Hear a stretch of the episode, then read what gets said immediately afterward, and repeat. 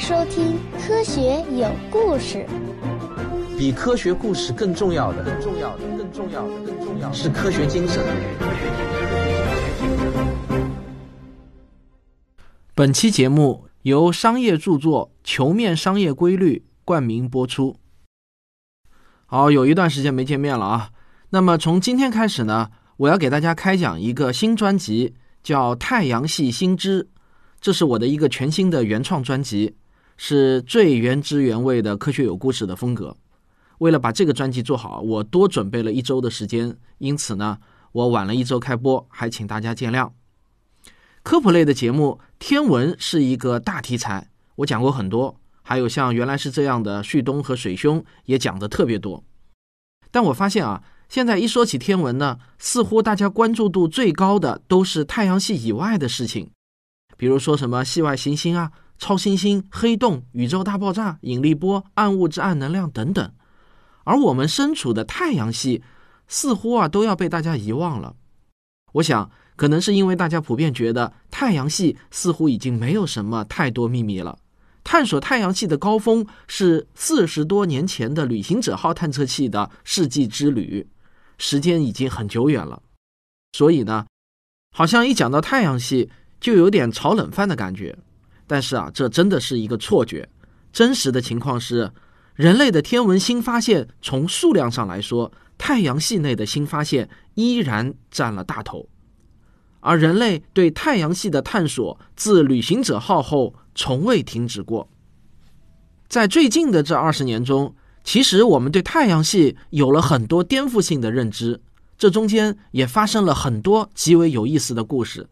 在我准备资料的过程中，我一次又一次的被发生在二十年之内的一个个科学探索故事所深深的吸引。太阳系再次向我展开了它令人惊叹的一面，而我对太阳系的认识也有了一次重大的升级。我相信我的这些新知也肯定会有很多成为你的新知。我们绝大多数人对于太阳系的认知都应该升级了。好。那咱们闲话少说，开始上菜。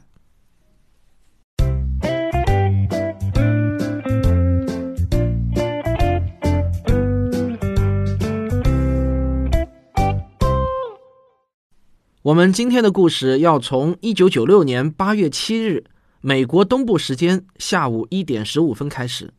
这一天风和日丽，阳光明媚，在白宫的南草坪上。美国总统克林顿面带笑容地走到了一个小小的发言台前，从容地拿出讲稿，朝前方看了一眼，然后说：“世界上一些最杰出的科学家，经过数年的探索和几个月的深入研究，终于得到了今天这个结果。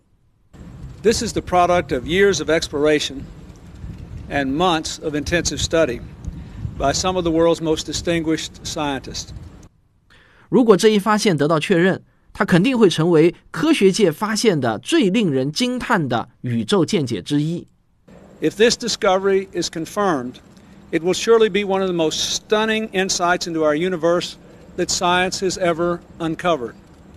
可以想象，它的影响深远，包含着的意义令人敬畏。尽管它有希望解答一些我们最古老的问题，但它也提出了另外一些。更触及根本的疑问。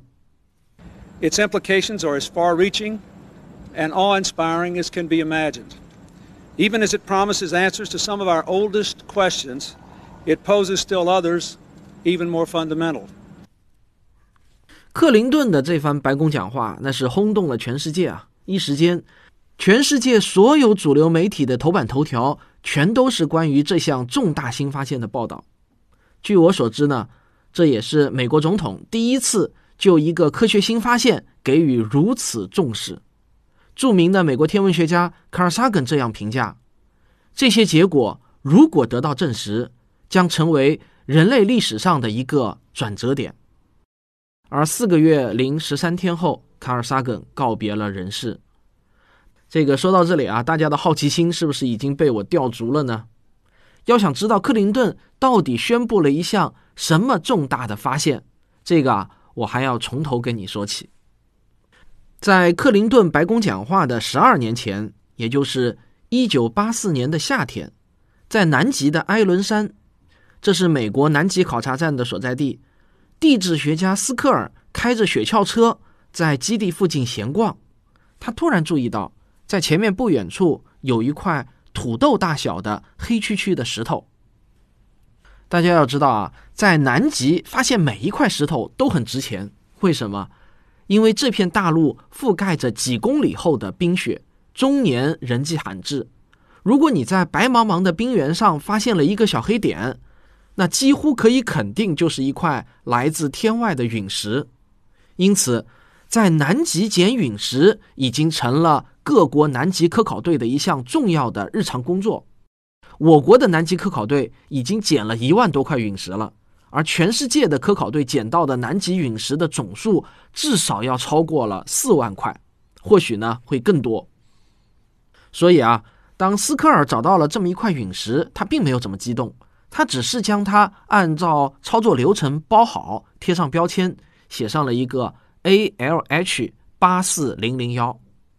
这其中的 ALH 就是埃伦山的简称，而八四零零幺呢，就表示八四年发现的第一块陨石。因此啊，这块陨石的中文名称就是埃伦山八四零零幺。它随后被送到了位于休斯敦的约翰逊空间中心陨石实验室保存了起来。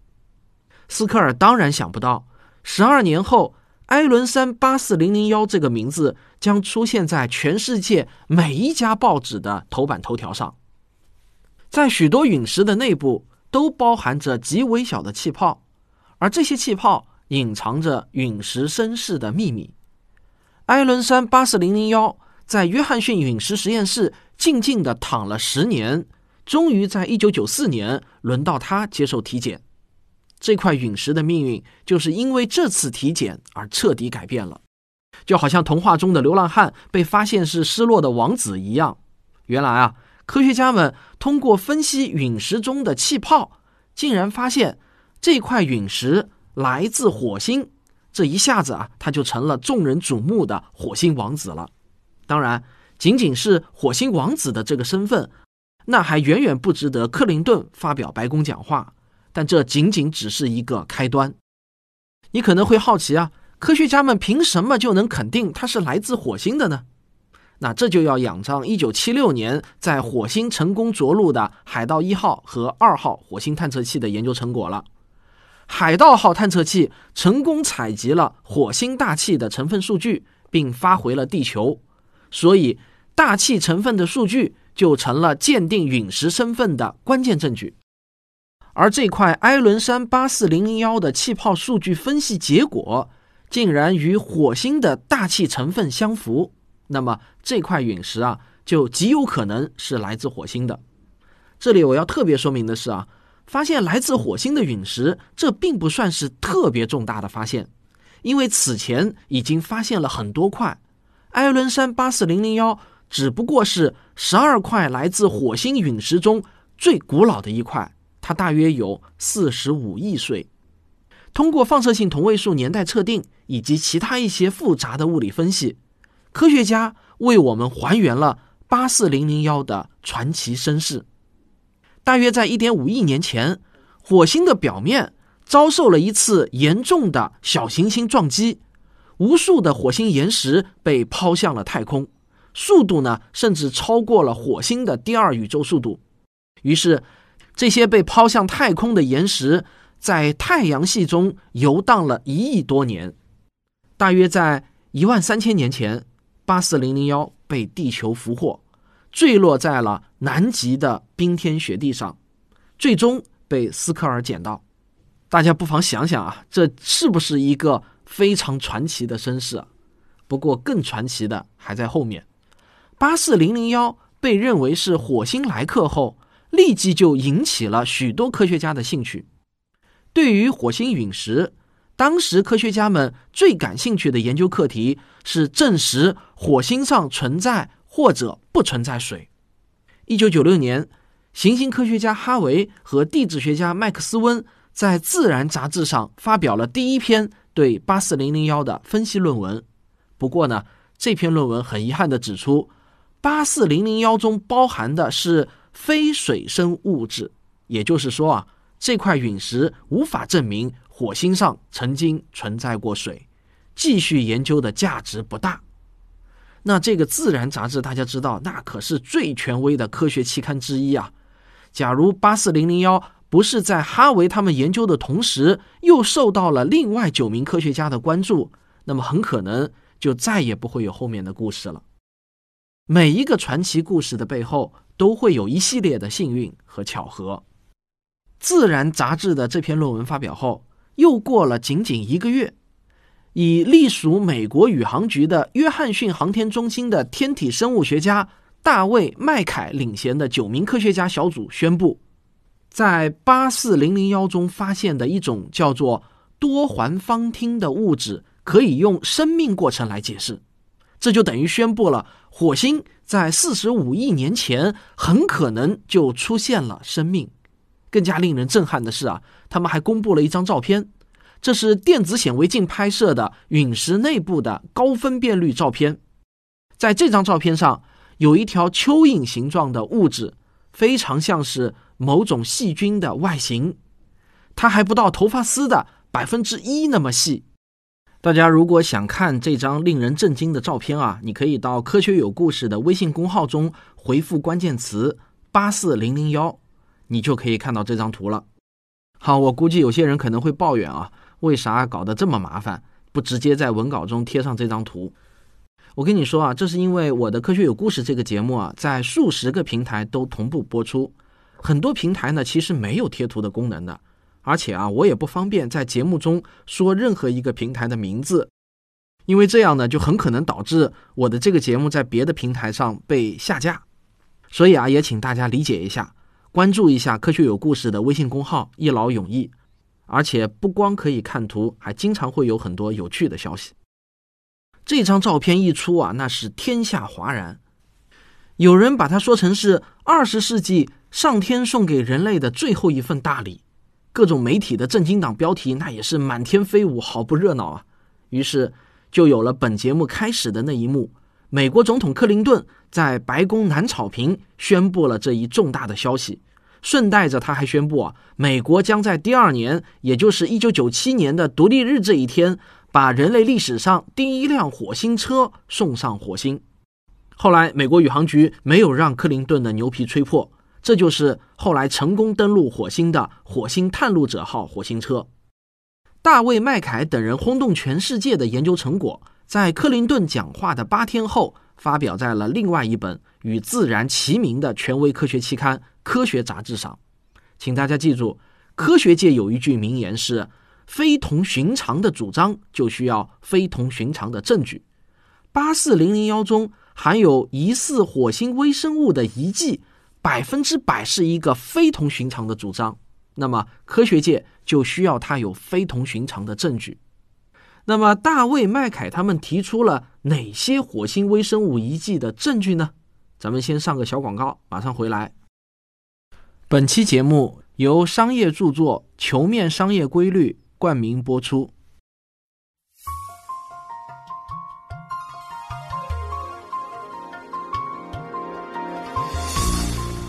漫画相对论是我的成名作《时间的形状》的漫画版。漫画的作者是阿石，他也是我们科学声音的一位资深听众、科学迷。他用漫画的形式完整的再现了《时间的形状》的所有精华内容。非常的生动有趣，而且书中有很多难点都可以扫二维码看动图，这是这本书的特色。原本很难理解的一些知识点，你一看动图马上就秒懂了。我觉得这本书当做生日礼物送给亲朋好友，那是再合适不过了。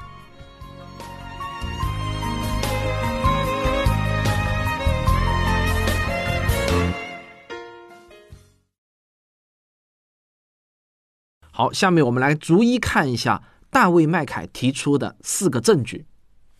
第一个证据，在八四零零幺中检测出了一种被称为多环芳烃的有机化合物，而且他们排除了受到地球污染的因素。在地球化石中，这种有机化合物一般都与腐坏的生物有关。换句话说啊，在地球环境中要产生多环芳烃。那么一般都需要腐化生物的参与，第二个证据，八四零零幺中含有某些特定的含铁和含硫矿物的沉积。在地球上，这些矿物可以是某些细菌的代谢产物。第三个证据，这可能是最有力的一个证据，在八四零零幺的碳酸盐矿物的边缘附近聚集着排列有序的磁铁矿，也就是四氧化三铁晶体微粒。从这些晶粒的大小、形状和精致细节来看，它们与地球上那些能消化磁铁矿的细菌所制造的晶粒类似。而第四个证据，这也是最直观、最受媒体欢迎的证据，就是那张电子显微镜的照片，一个细菌状的结构。这四个证据啊，单独看其中的任何一个证据，都难以构成铁证。例如。多环芳烃并不总是与腐化生物有关，在一些特殊的自然条件下也能形成多环芳烃。第二个证据与第一个证据面临同样的问题，第三个证据也面临劫难。地球上的微生物制造磁铁矿是为了利用地球的磁场来帮助引导方向，但是火星的磁场还不到地球磁场的百分之零点二，微生物。凭什么也会演化出生成磁铁矿的能力呢？第四个证据虽然看起来很酷，但火星上的这个微生物也未免太小了点吧？只有几纳米大，即便是用当今最先进的显微镜，也无法看到它们的细胞壁。因此，要认定它们是生物而不是某种天然形状的巧合，实在也是有点困难。但是，如果你把这四个证据放在一起，那么，用火星微生物来解释就会变得最简单，需要的假设也最少。任何科学结论啊，都需要经过独立的第三方的审查，尤其是如此惊人的结论，就更加需要经受住超长严格的审查。在克林顿白宫讲话之后不久，美国宇航局的时任局长丹·格尔丁就邀请了声名卓著的古生物学家比尔·舍普夫。对自家的研究成果进行独立评估，这位舍普夫当然有这个资格。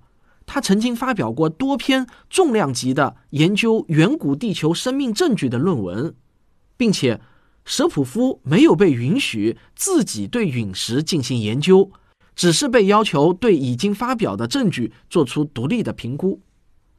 那经过了一番仔细而慎重的评估后，舍普夫发表了自己的独立评估结论。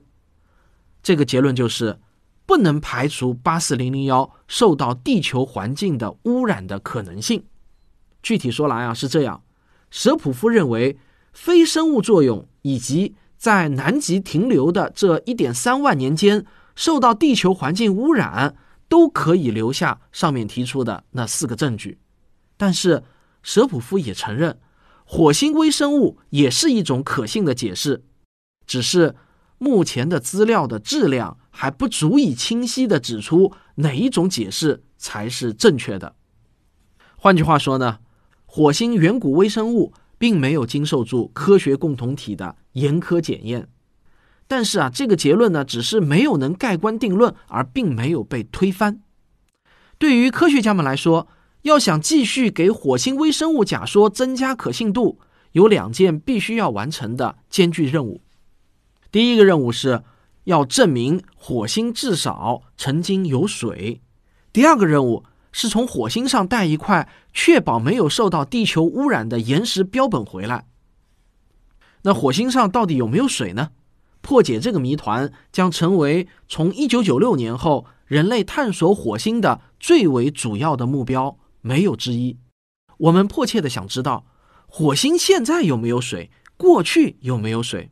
那我要恭喜所有收听我节目的人啊，我们都是幸运的，因为这个问题现在已经有了一个确切的答案。二零一五年九月二十五日星期五，美国宇航局突然发布了一篇新闻稿，只有寥寥数语，但是内容却绝对劲爆。上面说啊，NASA 宣布已经解决了火星的未解之谜，一项重大的科学发现。下周将在 NASA 总部揭晓。我们周一见，好好一个周一见啊，吊足了人们的胃口。在我的印象中啊，美国宇航局还是第一次这么吊人胃口的。于是，全世界的科学迷都在热烈地讨论着：周一到底要宣布什么重大发现呢？难道说 NASA 在火星表面发现了地外生命吗？没有什么发现还能比这个更重大的了。但是啊，我当时就觉得不可能，因为有了一九九六年的那次经验，如果真是发现了地外生命，那么召开发布会的肯定应该是白宫，而不是 NASA。奥巴马那肯定是不会放过这种青史留名的机会的。令人无比煎熬的三天终于过去了，周一到了，发布会来了。美国宇航局郑重宣布，火星并不是预想中干燥荒芜的星球。今天我要宣布的是，在某些条件下，我们在火星上找到了液态水。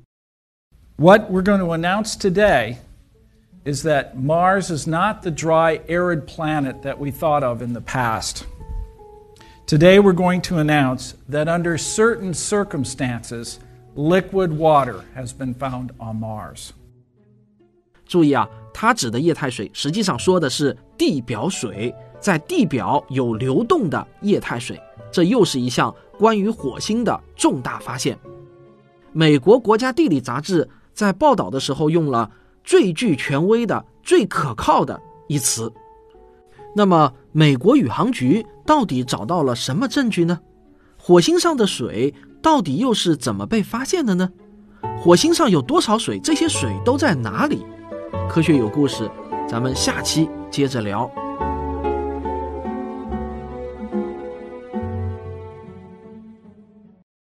本期节目由商业著作《球面商业规律》冠名播出。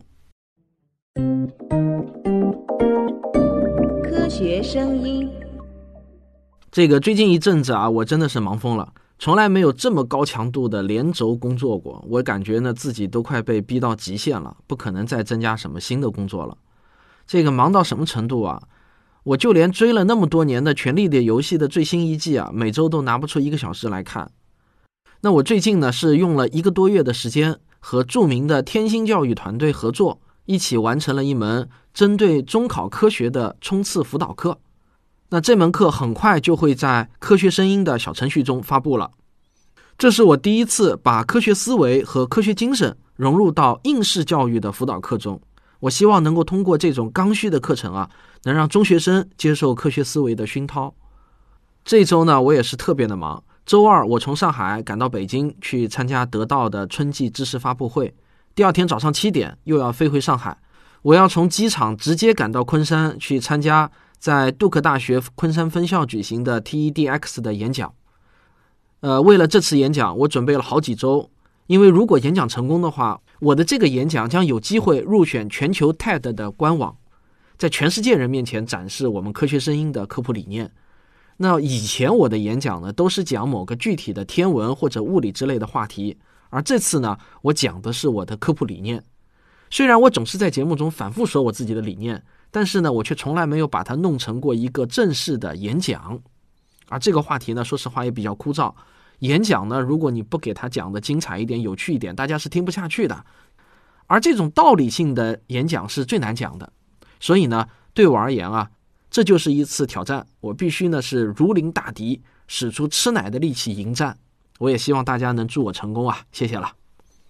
那今天开的太阳系新知的这个全新的原创专辑，对我而言呢，也是非常大的一个挑战，工作量也很大。我这里要先打个招呼啊，如果我后面有断更或者跳票的话，希望大家能够理解一下。这个真的是心急吃不了热豆腐，慢工出细活。你想听真正的好的节目，你就得有点耐心，得给我点时间。我只能保证我这个新专辑啊，不会成为太监专辑。